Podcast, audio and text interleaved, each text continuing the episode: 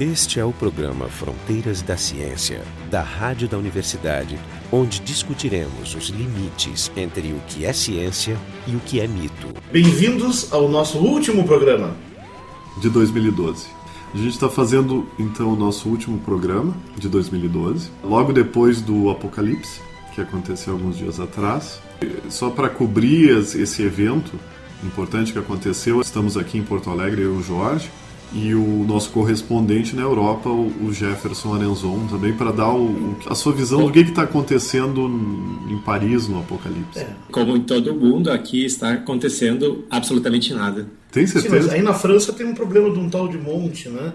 O Monte Bugarache. É um dos lugares que é, a população é um dos, dobrou. É um dos únicos lugares seguros é, tinha um segundo lugar na Turquia, parece. Siringe. Mas também tem um Monte Uritorco na Argentina e também tem Alto Paraíso em Goiás. Ah, não, Alto Paraíso está sempre lá, né? É, Alto Paraíso. É, e São Tomé das Letras em Minas Gerais, é óbvio, porque lá é um aeroporto de OVNIs. Né? Então ah, eu, eu, levantei cinco cidades, mas deve ter mais. Né? Cada país tem a sua. A questão, a obsessão pelos morros, por que, que eles querem subir nos morros? Eu, eu por que, não, teoria, por que não quer ir para as grutas? Porque uma das coisas, uma das consequências do, do choque com o tal Nibiru são os tsunamis. Então, regiões da, da costa vão, vão ser alagadas, então as pessoas têm que ir para regiões altas. Como assim Nibiru? Esclarece aí, Jefferson.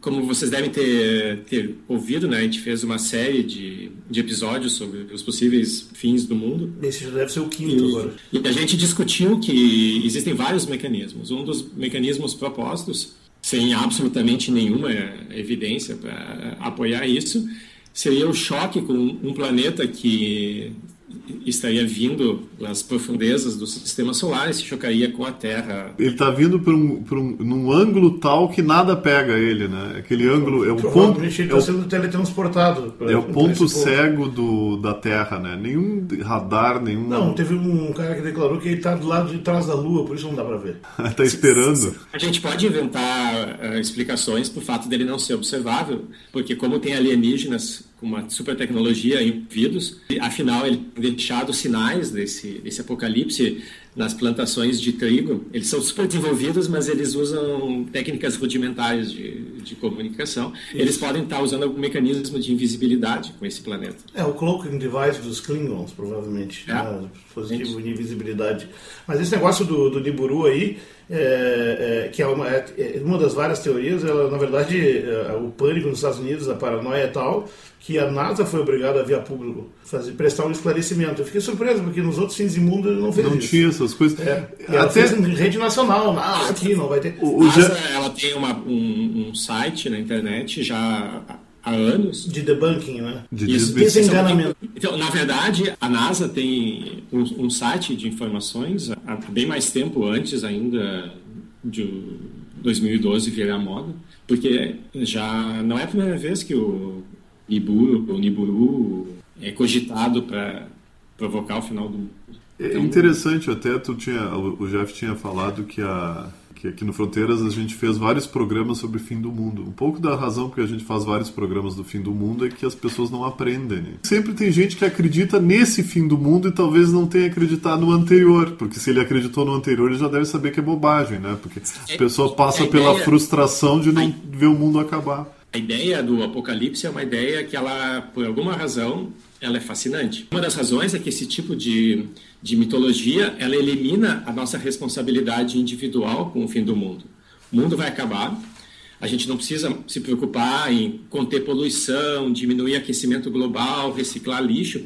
Todas, todas essas são coisas que realmente podem provocar um, mas, final do mundo. Mas Jefferson, as ideias, as é, ideias do fim do mundo, é. mas as ideias do fim do mundo são bem anteriores a essas preocupações globais do mundo. É, mas hoje, ah, mas, hoje esse é um dos motivos. É. Tem um mecanismo externo, o planeta chegando, o planeta se alinhando, e isso a gente não tem como fazer nada. Então, esse, essa é, é, uma das razões de conforto com a ideia de, de fim do mundo. Tira a responsabilidade. A outra né? é que se o fim do mundo tem uma data definida, é meio contraintuitivo, mas isso diminui a nossa, nossa ansiedade. O problema é que a gente vive angustiado e ansioso quando é que a gente morre. A gente não sabe se é amanhã, será que é daqui 20 anos. Se a gente soubesse, ó, eu vou morrer exatamente no dia 21 de dezembro de 2012, eu consigo me planejar, eu consigo. Não, mas eu tem um conforto. Não, eu acho que é saber verdade, o dia é... da morte é sempre uma coisa. Claro, te dá controle sobre alguma coisa. Não, não, não, mas é uma coisa muito horrível saber o dia da morte. A questão é que adiciona. Mas pelo menos é controle. Não, não. de controle é Isso. É Essa tem, tem experimentos que foram feitos com choque. Então, se tu sabe, por exemplo, que tu vai levar um choque, mas não sabe em que momento esse choque vai chegar, tem um certo nível de ansiedade. Se tu souber exatamente que o choque vai ser daqui cinco minutos, tu relaxa. Eu não sei, eu não sei se dá para fazer para fazer a generalização disso para a noção da morte, mas eu vou dizer o que, na minha opinião, de, na questão do, do dia é uma coisa que baixa a ansiedade. Eu acho que uma das dos grandes problemas com a morte com, é, são, são um é a gente perder os, os, os nossos, as pessoas que a gente gosta. Porque a morte dos outros também é uma coisa que atrapalha, que atrapalha, que causa muita ansiedade. E outra é a sensação de tu sair da festa antes da festa terminar. Tu morrer e todo mundo ficar acordado. O apocalipse. Exatamente. Esse, o... esse é um dos outros mecanismos de fascínio da, da ideia do apocalipse. Que na verdade é uma ideia egocêntrica. Que todo mundo é, vai junto. Gente, mais ou menos. É assim, ó, o, o universo tem muitas pessoas que têm essa ideia de que, bom, nós somos o centro da criação, o universo ele foi criado, foi ajustado perfeitamente para nós humanos vivemos nele, né? Apesar de quase todo o universo ser inóspito. Bom, mas que sentido tem se nós somos o centro do, do universo que o mundo continue existindo quando a gente o melhor é que ele desapareça junto com a gente. Então é, essa ideia do apocalipse dizendo, bom, eu vou morrer, mas tudo morre junto, né? Eu sou tão bom, mas se eu morro, o universo pode morrer também. Então tem, uma, tem um fundo é, no, fundo, no fundo, no fundo, quando a gente morre, realmente o universo morre pra gente. Pra gente pra não, né? Claro, pra quem morre, ele acaba. Não, isso é a tua visão racional, mas a, é. a, a, não, sei, a pessoa, é, quando ela fantasia a sua morte... Claro, ela tá pensando além, mas na verdade ela, ela imagina... é real isso. Realmente é o fim do mundo. Aliás, a única coisa que pra mim é o fim do mundo é se, se algumas pessoas realmente se mataram, por exemplo, em função da, da do pânico no dia 21. Mas pelo que é, eu, vi, não, não houve caso. Não, não tinha nenhum relato assim. Não, não tinha. Tinha medo é. disso acontecer na Argentina, na província de Córdoba, tinha uma seita. E eu achei uma notícia do, que foi debelado um grupo há mais ou menos dois meses atrás que de 100 pessoas que iriam tomar veneno conjuntamente no Brasil. E tem um grupo aí que remarcou o Apocalipse para 15 de março, parece, uma coisa assim, né? O próximo. Enfim, vamos remarcar sempre, né? Tu vê, os testemunhas de Jeová, eles já previram o mundo várias vezes. Os Adventistas Sétimo Dia tem 17 milhões de seguidores dessa religião. Não, não é bom de esquecer, ela surgiu né, de, um, de um grupo apocalíptico que previu o fim do mundo para 1844. E aí não, não, não aconteceu. Eles já previram outras seis ou sete fins de mundo, mas esse ano de 1844, essa, essa seita, esse grupo chama de a grande decepção. A decepção do dia 21 de dezembro passado não foi tão grande, né? Qual é o sentido disso? O mundo não acaba, e as pessoas se decepcionam. não, a gente está ironizando aqui. Porque... Não, eles consideram uma grande decepção. Realmente, eu tenho minha decepção em ver esses grupos pensando nisso. Né? Inclusive tem um grupo judeu, né? os, os, uh, os judeus assídicos do Lubavitch, lá em Londres, você já ouviu falar, Jefferson? Eles têm um rabino não, que eles já, consideram. Falar em outros os racídicos, mas não é. É, esse, esse subgrupo aí, eles têm um rabino que é Menachem Mendel Schneerson, que eles consideravam um Messias. E aí ele, ele, ele morreu. Né? e aí os caras começaram a negar os fatos. Depois eles começaram a acreditar que ele não morreu, que ele simplesmente estava invisível. Depois que ele morreu, mas ia ressuscitar. Enfim, os caras ficaram reinterpretando a morte dele o ano inteiro. É, é um grupo, é uma psiquiatra chamada Simon Dine. Enfim, tem doido para tudo, né? Quer dizer, o negócio é interessante. O problema... Esses são os mesmos grupos que proíbem as pessoas de usarem smartphones. É? Porque são smart? São. Não, porque tu tem, tu tem acesso incontrolado à informação. É claro, Isso. é evidente. Agora o problema, é, é, o medo. É permitido para alguns rabinos cúpula, fora os outros são. É, o, o, medo mesmo é que existem alguns casos complicados mesmo, onde de fato houve suicídios coletivos, ou pelo menos mortes envolvidas. E aí a coisa é mais cabeluda. Por exemplo, de 1978, do Templo do Povo, Jim Jones, né, na, nas Guianas. Sim, né? esse é mais. Esse é um caso gravíssimo. Mas ali eram previsões deles mesmos, enfim, baseadas na Bíblia. O caso do Jim Jones é muito mais complicado. É, ele tinha ele, política é muito, meio, é bem complexo. Era uma coisa política. Foi, foi um assassinato muito, em grupo, né? Muito complicado. Teve o caso do Tempo Solar em 1994, eu acho que esse não teve muito. Jim Jones, ele é um cara, inclusive, que tem gente que afirma que ele talvez não fosse fanático. É, mas ele não negociante, né? Mas ele, ele, ele se matou junto. É, ele não era um fanático, ele era um cara de esquerda no começo, era um cara extrema esquerda no começo, ele era um cara diferente, assim, um caleidoscópio a cabeça desse cara. Então é bom. É. A gente o, teve, inter... teve um caso do Heaven's Gate, que é o portal dos céus lá, que é uma seita associada com a visita do cometa Hale-Bopp em 97, também teve alguns que se mataram. Torno de 100 pessoas se mataram. Que os ETs iam chegar e levar isso, os corpos. Isso, eles, não ficam, eles ficaram decepcionados, eles não vieram. Aliás, tem também essa vila de Bugavarache, na França, a ideia é que os ETs iam posar lá. E, e subitamente ela encheu de turistas no dia 21, só que, pelo que eu vi na imprensa, a maior parte desses turistas estavam de gozação, vestindo roupas de alumínio, assim, de, de cozinha, com anteninhas, tá muito engraçado. E, e, inclusive um cara com uma roupa de ET inteira andando lá pela cidade. Sim, no final pessoas da cidade, que é uma cidade pequena e pobre, no interior lá, não estão entendendo nada. Né? Ah, mas eu tenho uma hipótese, porque que os montes são, são favoritos, né? né, Jefferson? Que aí na França, na Turquia, também aí na Argentina. A minha hipótese é que quando o Nibiru ou qualquer coisa explodir o planeta, os montes vão se destacar e vão virar pequenos planetóides. Mais ou menos tipo o planeta do Pequeno Príncipe. Ah, e aí é uma forma de sobreviver, né? Mas isso é romântico, bonitinho. É, eu, eu acho que assim, diante de tanta besteira, uma coisa bonitinha pelo menos dá uma certa doçura no episódio. Minha teoria é que como são os montes, eles são pontudos, eles acumulam energia. Eles têm né, o famoso poder das pontas, do magnetismo. Então eles acumulam energias que obviamente são positivas Hum. E então os extraterrestres que podem salvar algumas pessoas, eles são atraídos por essas localizações. Então é, tu, tu, tem mais chances de ser salvo estando numa dessas pontas do planeta. Esse é o programa Fronteiras da Ciência. A gente está discutindo diretamente do pós-apocalipse maia. Né? E, em vários lugares do mundo para provar que o mundo ainda existe. É, exatamente. Gente, se bem que quem não acredita, é, quem não acredita, não acredita. E o nosso site é o frontedaciencia.urgs.br.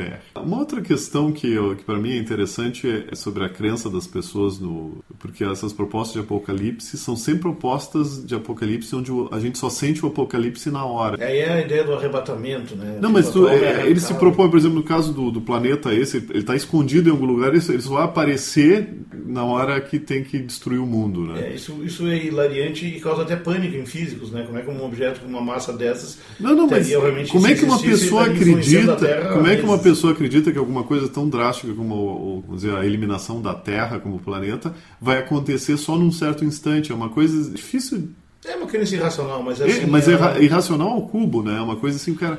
enquanto menos, que, não sei, não, enquanto que eu acho que, não, mas acho que as pessoas elas não entendem que, por exemplo, que um planeta que é capaz de provocar uma destruição dessa se ele estivesse se aproximando, que a ciência seria capaz de detectar com meses de antecedência. A gente consegue detectar luas e asteroides que são muito pequenos, a uma distância muito grande da Terra. De... Existem, existem comunidades de pessoas, existem astrônomos amadores olhando para o céu, tentando achar um pedacinho novo de pedra para levar seu nome. É, tá todo então, mundo qualquer coisa nova no céu seria detectada com muita antecedência. Mas acho que as pessoas não entendem isso. Depois elas também têm uma ideia errada. Por exemplo, eu estava lendo um texto sobre um cara que constrói bunkers subterrâneos para as pessoas se protegerem. Oh, oh, ele dizia, não, eu fazia um por semana, mas ultimamente eu faço um por dia. E eu não dava muita bola para isso até o momento em que astrofísicos começaram a me procurar para comprar também. Eu quero um homem desse aí para botar na nossa lista negra. É, não, mas é, repente, é. Ou, ou, ou, isso era propaganda do cara. Né? Ou isso é a mesma conversa do pessoal. Astrofísico que tu mora na, na região uma região onde podem ter tempestades, furacões, é razoável que tu compre um, um de, não quer dizer que de repente deve ser um lugar bom para botar vinho, coisa ah, assim. Mas às vezes é só uma situação em vão, é que nem eu se cito os físicos quânticos, são citados a revelia, né? Mas olha só que interessante esse negócio de vender bunker. É, o Ron Hubbard, o cara da fundador da. É, desse, é esse que eu tô falando. O cara da Dianética, né? Na verdade, é escritor. Esse, ele, ele, ele vende não, um. Não, não, É o mesmo nome, mas não é o mesmo. O da Dianética já morreu. Pois é, eu também achei estranho isso, mas como ele é um líder não. religioso, de repente o espírito dele não. Não, esse é o, o que tu está mencionando é o fundador da Cientologia. É verdade, né? o fundador da Cientologia. Mas esse é um. Esse é um... vida vendendo bunkers. Mas esse cara deve ser, esse deve ser um pseudônimo para ele vender esses bunkers. E ele vende por 15 mil dólares o básico. E ele tem que ficar enterrado no mínimo 8 metros, porque senão não protege do fim do mundo. Eu também não sei qual é o mecanismo por trás. Quer dizer, se for um tsunami dá para entender, se for uma colisão planetária, bom, não dá para entender. Pois, esse fim do mundo, eles, a ideia deles do fim do mundo é um fim do mundozinho, né? Porque é. se depois do bunker ele vai poder sair e curtir a, o solzinho, porque a ideia do bunker é que o cara vai ficar lá dentro e um dia vai poder sair. Sei, então não é o fim do é mundo. Mas na verdade, essa, essa é uma outra ideia que fascina um pouco as pessoas, porque ninguém pensa no fim do mundo como o fim do mundo de verdade, a Terra vai ser vaporizada e vai desaparecer. a gente sempre tem essa imagem romântica do, do pós-apocalipse. Se vocês olharem, por exemplo, a quantidade de filmes com imagens do que, que acontece depois do fim do mundo é enorme. Né? Quem é que não fica fascinado com zumbis, com histórias de zumbis? Né? São todas coisas. Então, Bom, exemplo, essa, ideia, essa ideia romântica que a gente tem e que está em moda também nos filmes agora de vamos reinicializar tudo. A gente tem a história do Star Trek, mas não importa. Vamos recomeçar tudo, vamos rebutar e vamos fazer uma história melhor. Então, vamos destruir o mundo e vamos recomeçar de novo e vamos construir um um novo mundo, com é, menos é. gente, com menos É mais prático, porque etc. tu não tem que seguir regras, tu não tem que se comprometer com nada. Mas é muito legal, é, no blog, no nosso blog, a gente colocou lá, no Coletivo Aço Cético, para comemorar o dia, tem um link para um vídeo, Como Sobreviver a 2012, que foi feito por, uma, por um, um, jornal de uma, de uma TV qualquer, não sei qual, mas está muito engraçado. O que você necessita para sobreviver a 2012? Aí dá uma lista. Primeira coisa, filícia a um grupo apocalíptico que tem um líder carismático. Primeiro, é fundamental, senão tu não vai conseguir acreditar sozinho em tantos detalhes. Aí construa um abrigo anti-desastre, é, estoque alimento, estoque água, não sei o quê, faça bastante ginástica, vai ficar bombado para enfrentar as dificuldades. Uma das coisas que, que nós não sabemos exatamente que tipo de fim de mundo vai vir, pode ser nuclear também, então tu tem que ter lá cápsulazinhas de não sei o que de iodo para tomar para ajudar a expelir a radioatividade em casa. Não, essas, essas regras são parecidas com, uh, com aquelas regras para sobreviver a um zumbi apocalipse. É, é então, só que os zumbis não têm radiação, é só, é só zumbis, aí só precisa de armas de fogo é, convencionais. É. Lembrando que uma das regras é que tu tem que. Tu não pode ser gordo e tem que estar em forma, porque os primeiros a serem comidos são os gordos. É importante, nesse eu, caso eu estou perdido, só vocês vão sobreviver. Alguns anos atrás eu li o, o livro On the, uh, é, On the Road, The Road, The Road do Cormac McCarthy. Hum. Que é um. Uh, é aquele viagem com o filho, né? Isso, depois saiu um filme que é, um, é muito impressionante, é um pós-apocalipse muito impressionante. Porque é aquele pós-apocalipse que não, não é romântico, não é charming. E que não vai terminar bem. Não, é só aquele. Pô, são, não consigo são... imaginar um apocalipse que termine não, bem. mas é que se. Porque... Não, não, nas visões românticas, as pessoas elas sobrevivem, elas se dão bem, elas têm uma volta para a natureza. Isso, exatamente, uma volta. Uma coisa bem bucólica. Claro, porque o, é, como o Jefferson está falando, o apocalipse ele marca uma purificação no fundo. É quase como a arca de Noé de novo. Purifica, o apocalipse vai lá, mata todos os malvados e coisas assim, e de repente todos os justos e os bonzinhos eles acordam no outro dia com o sol e começam a reconstruir o planeta. É, só com exceção de que na Arca de Noé só os malvados terrestres foram mortos. Então, isso aí, pois é.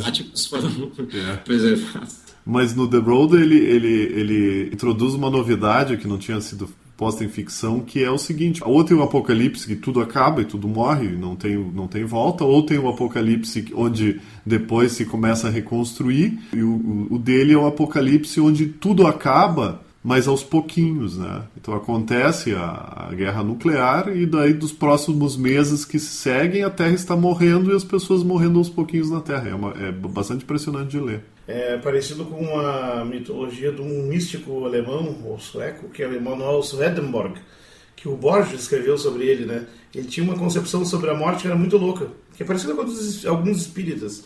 Ou seja, quando tu morre, tu não, tu não sabe que morreu. Simplesmente não há uma anotação, uma percepção da transição. Simplesmente fica tudo parecido, só com pequenas nuances, assim, que devagarinho o cara começa a notar. E depois de algumas semanas, ele começa a ser procurado por pessoas novas. E essas pessoas novas, porque ele é um místico, né? essas pessoas novas vão levar ele para o caminho do mal, para o bem, porque na verdade isso que define o inferno ou o céu. É, uhum. é muito interessante. É, o Borges escreveu um, um resumo das ideias dele, são bem legais. Se bem que eu tenho a minha hipótese também sobre o que, que pode ter acontecido, por que, que não acabou o mundo de fato, né? já que esse é o programa fim de ano, a gente costuma fazer esse tipo de informação. Espero que estejam apreciando o 21 de dezembro. Não foi nada realmente, nada de preocupante. Foi só que uma você corrida. Fazendo? Você está lendo o quê? Estou lendo aqui um, um, um, aviso, já vou dizer de quem. Foi apenas uma corrida contra o relógio, né, para destruir um robô maia gigante, né, que obviamente é origem extraterrestre, que estava ameaçando simplesmente rasgar o próprio tecido da realidade, causando todos os tipos de problemas e massacres e wiblioba. Ah, e mas obviamente eu consegui resolver tudo com a ajuda da minha do meu da minha chave de fenda sônica. Então um abraço para todos e bom ano novo. Doctor Who. Na verdade ele não salvou ontem, a gente aqui A gente não ficou é, sabendo. Não, né? ficou sabendo do que foi. Obviamente não saiu ainda esse episódio. Mas na verdade essa essa é brincadeira, Nós mas estamos é, falando é uma das, das desculpas recorrentes, né? De que o fim do mundo ele estava programado, mas que na última hora o responsável pelo fim do mundo, seja extraterrestre, sejam deuses, etc.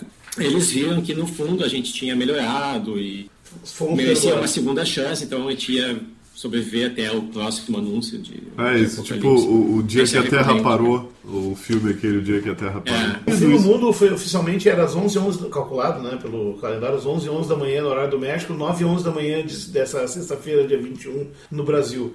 E eu nem me dei conta porque eu não tinha olhado isso antes, eu estava corrigindo prova na hora. E, e, de fato era o fim do mundo, porque as notas estavam péssimas. Mas isso é outro detalhe, não vamos nem entrar nisso. O, mas para esse pessoal, o fim do mundo acontece a cada prova, né? Na verdade, foi quando eu enviei o um e-mail, que foi pela uma da tarde, com um aviso: olha aqui, ó, metade da turma pegou recuperação e vai ser em janeiro, depois do ano novo. Esse o mundo é o não acabou ainda, mas está perto. Mas olha só que curioso, né? O medo dos suicídios, né? Tinha na Argentina, obviamente sempre tem nos Estados Unidos, porque sempre tem algum Sabe? louco lá. Eu não vi nenhum relato, porque também suicídio não se anuncia. Mas isso que me preocupa.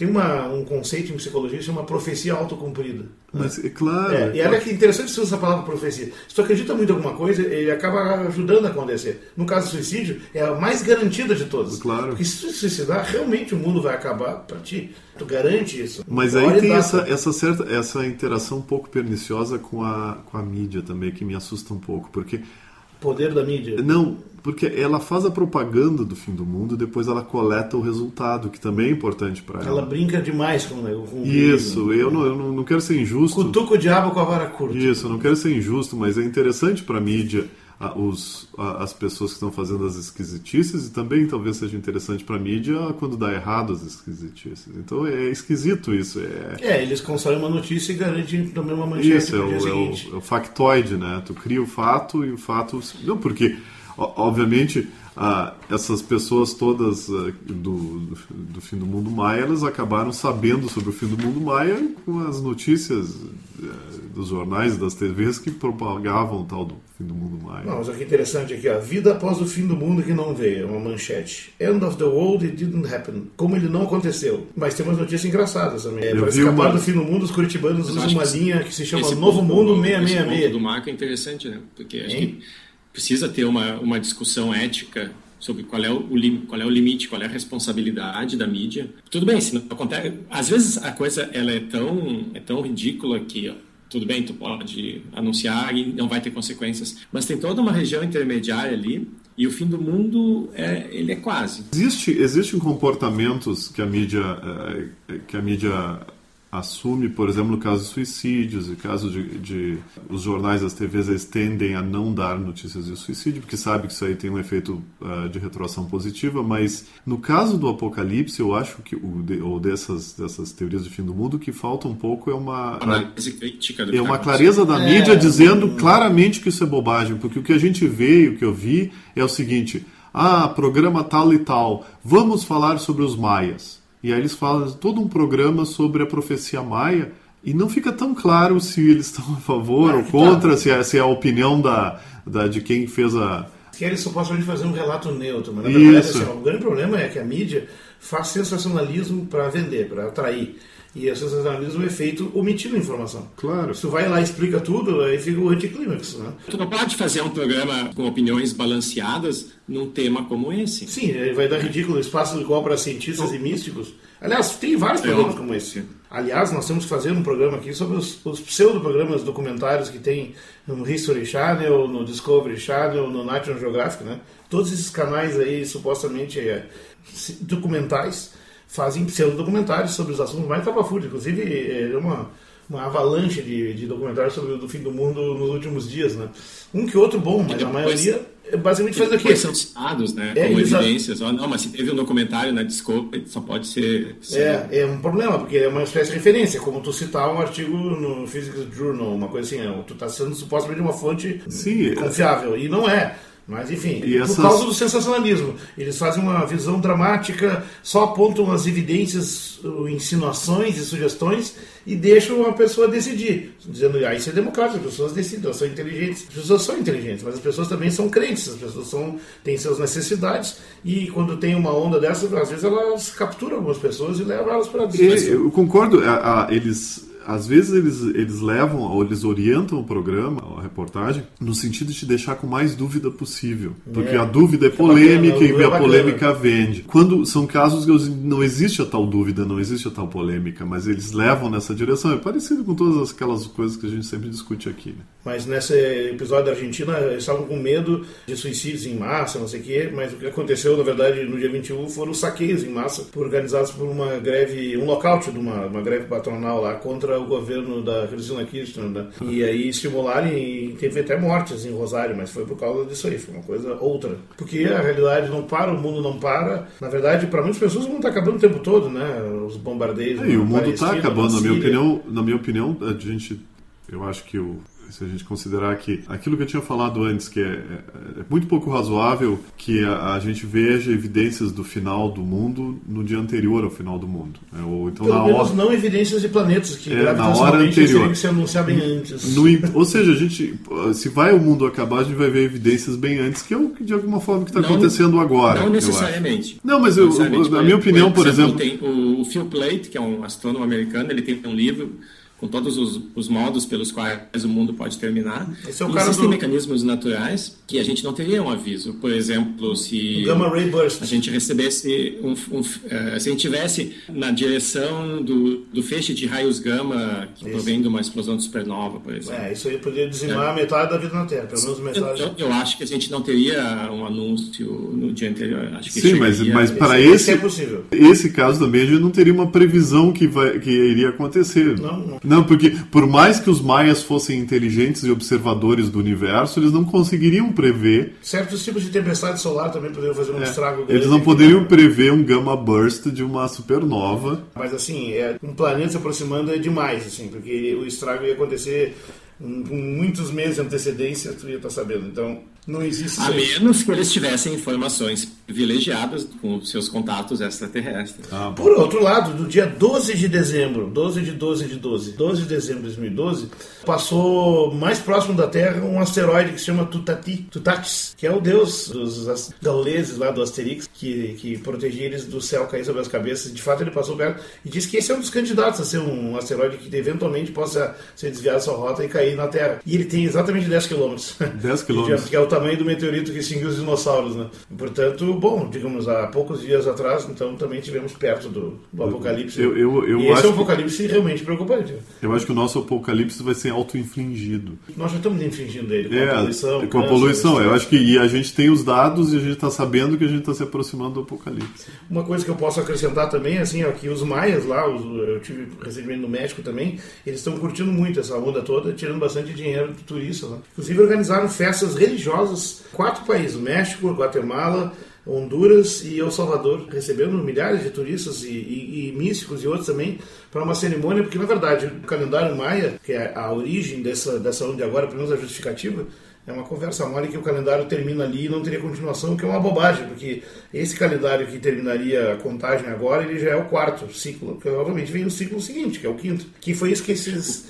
místicos mexicanos o que significa, o recomeço o do próximo os maias têm uma nova previsão de fim do mundo para quando o ciclo terminar. Não, os maias não têm previsão de fim do mundo, eles nunca tiveram. Isso foi um, um, um, um hippie americano que se mudou lá nos anos 60 para lá, para a região dessas pirâmides e tudo, e construiu todo um culto lá, não sei o que, escreveu uns livrinhos e colou. E como a cultura hippie gosta dessas coisas assim meio extravagantes e tal, é, tem um, é um dos documentários que tem no History Channel que, que é sério, que conta a história da origem do mito, esse, esse grupo e essas pessoas, e o cara que escreveu o livro, que eu não lembro o nome, e que acabou insuflando a ideia do mito. Que eu não sei como é que foi pegar uma coisa tão boa. Já que é tão fácil pegar, a gente podia seguir a sugestão de um amigo nosso que sugeriu que a gente inventasse o calendário Tupi-Guarani, que terminaria Exato. daqui a alguns anos, para tentar atrair alguns turistas a mais. É, ontem mesmo nós estávamos falando sobre isso. Nós pedimos inventar um calendário com vários fins de mundo, para garantir também várias festividades. Mas fins de mundo abstratos diferentes, por exemplo, o fim da poesia, o fim da música, agora é o fim da, da saúde, agora é o fim do mundo mesmo.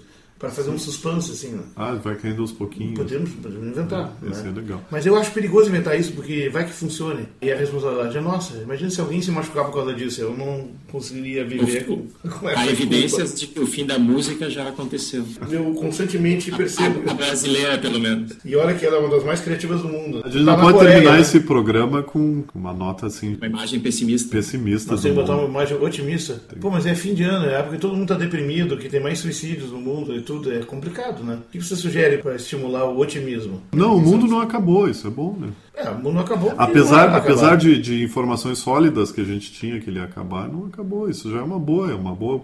A pessoa pode respirar e dizer, posso começar tudo de novo. É, Quando eu falo em informações sólidas, quer dizer impressa em papel Isso, é, tipo, exatamente. veja, é. Mas é, é bem fácil de achar na internet a lista das, das próximas previsões. Tem bastante. Tem vários. Já tem uma para Tem, 15 de março. Na Não, tem verdade, várias previsões. Tem, por exemplo, tem, tem as, as previsões mais angustiantes e as menos angustiantes. As menos angustiantes são, por exemplo, aquelas com data, tem uma previsão para março do ano que vem, por exemplo. As mais angustiantes são aquelas que tu não sabe quando vai ser. Então, por exemplo, São Malaquias previu que a gente teria 112 papas e nós estamos no centésimo décimo primeiro.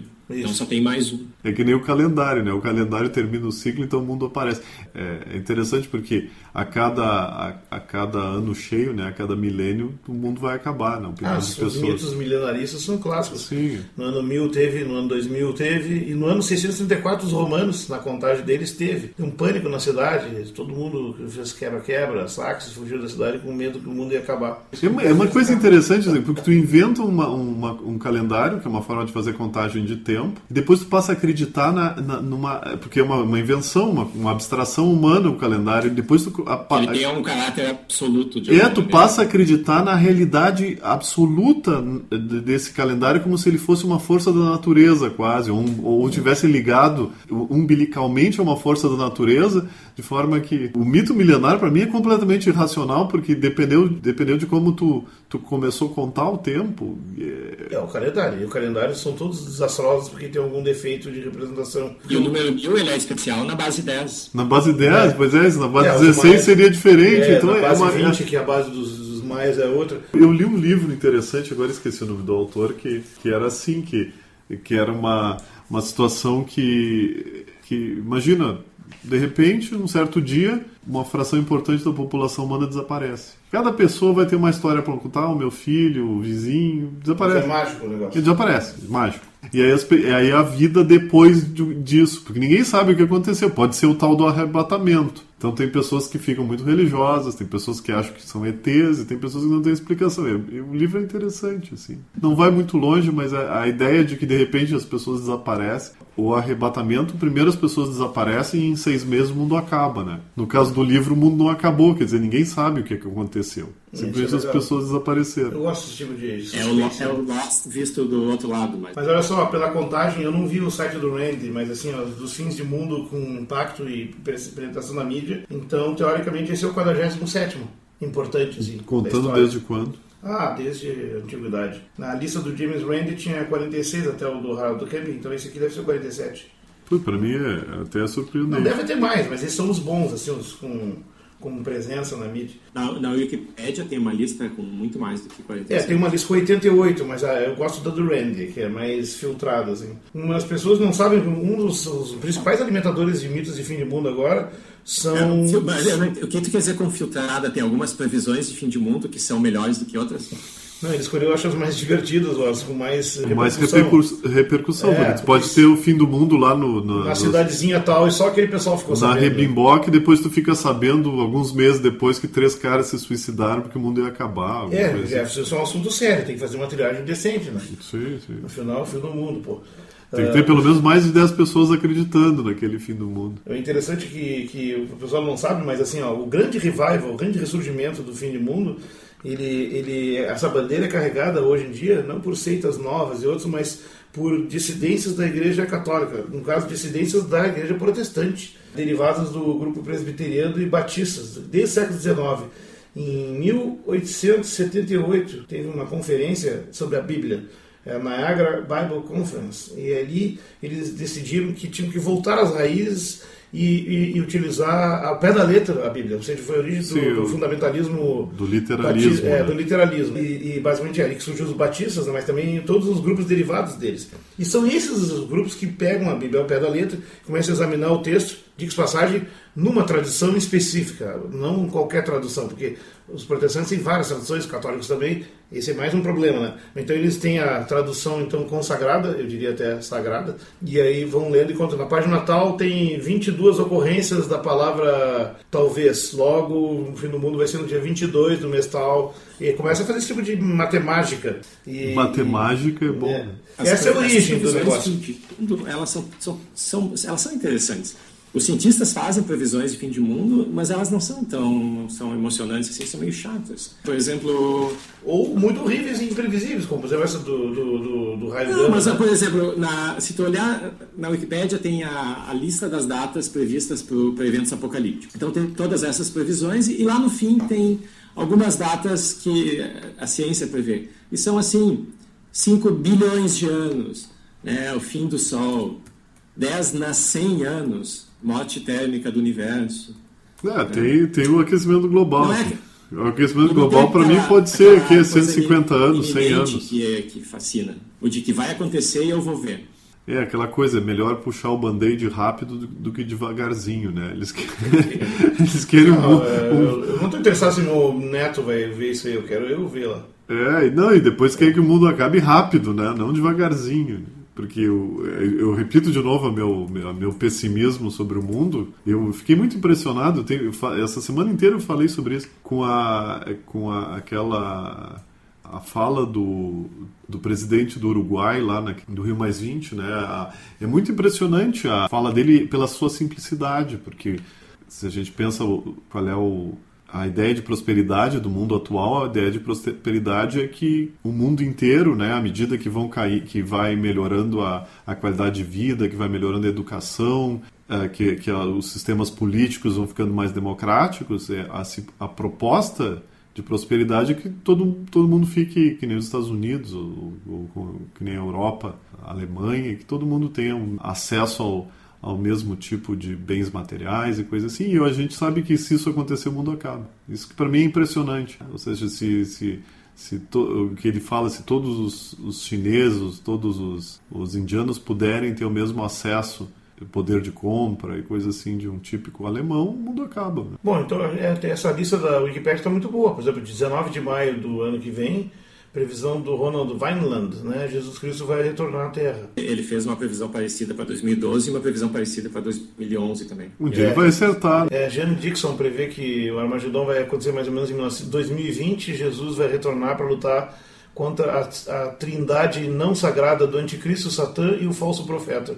Isso vai acontecer tipo, no 2020 e 2037, que saco, nós vamos acabar tendo que enfrentar essa também. Eu tenho uma frase de encerramento para ler do James Randi aqui, bem mal-humorada, para encerrar com um tom. Não existe nenhum apocalipse maia e as notícias da, da rede ABC nunca dão dicas sobre isso. Né? Quando fazem não, é isso que eu estava mencionando. Né? Eles falam sobre o assunto e nunca dizem que vai é. ter, mas também eles não dizem que não é. vai ter. Aí ele continua, né? O, o calendário da contagem longa maia, que é, é chamado porque ele é um ciclo de 144 mil anos, né?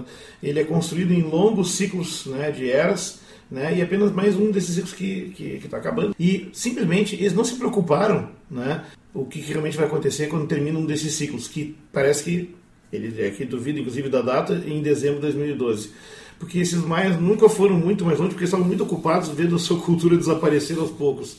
De fato, um assunto muito mais interessante, que daria uma história muito mais interessante de jornal do que essa conversa de Armagedon Universal. Tradução livre aqui do, do, do depoimento. Sim. E pela mesma razão que ninguém compra calendário para botar na parede do ano 2020 Compra Bom, eu, 2013, no máximo 14. Confesso me arrependido que eu estive no México num congresso agora há pouco, há um mês atrás, e peguei na minha mão um calendário de 2013 com fotos das pirâmides de Chichen Itza, Chichen Itza e outros e, e, não comprei, mas eu tinha uma foto dele, né? Era fascinante, é uma conta comprado lá na terra da predição maia, né? Mas enfim, é, deixei de fazer essa. Bom, então, esse foi o programa, o mundo não acabou. E nós né? vamos continuar incomodando por É, mas o, o, ano vai acabar, esse é o último programa do ano, né? É. Então, então esse foi o final do ano, o programa de final do ano. Ano que vem a gente continua. Lembrando para vocês, o programa teve Teve o nosso correspondente de Paris, o Jefferson Arenzon, e eu e o Jorge Kilfield aqui em Porto Alegre. O programa Fronteiras da Ciência é um projeto do Instituto de Física da URGS, técnica de Gilson de Césaro e direção técnica de Francisco Guazelli.